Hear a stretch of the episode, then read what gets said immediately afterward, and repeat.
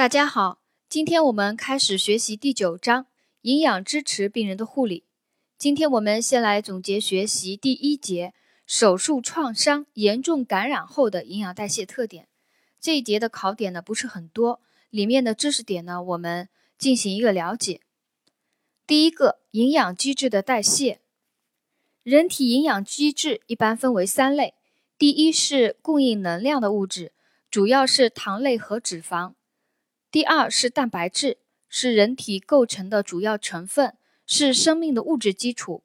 第三是构成人体和生命活动的其他物质，包括各种电解质、微量元素和多种维生素等。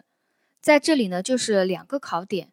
第一个是供应能量的物质，主要是糖类和脂肪。第二个考点呢，就是蛋白质是人体构成的主要成分。是生命的物质基础。下面一个知识点：人体的能量来自于三大营养要素，是糖、脂肪和蛋白质。人体的能量来自于三大营养要素，是糖、脂肪和蛋白质。体内脂肪是饥饿时的主要能源。这里就是可以考一个单选题：体内脂肪是饥饿时的主要能源。第二个知识点：糖代谢。在应激早期，人体葡萄糖消耗一般维持在一百二十克每天，肝糖原分解增强，合成并没有增加，同时胰岛素水平没有提高，所以机体呈现高血糖。高血血糖的变化水平与应激程度成正相关。呃，这是。手术创伤严重感染以后，糖代谢的一个特点。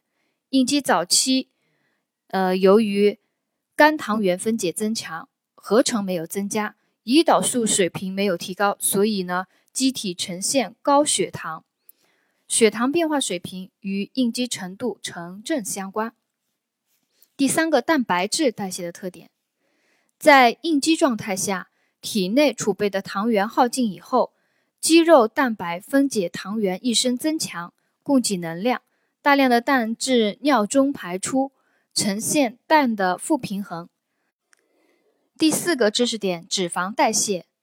随着饥饿时间的延长，机体大部分组织利用脂肪分解的增强来增加能量的供给，尤其在应激状态下，儿茶酚胺更使体内脂肪分解增强。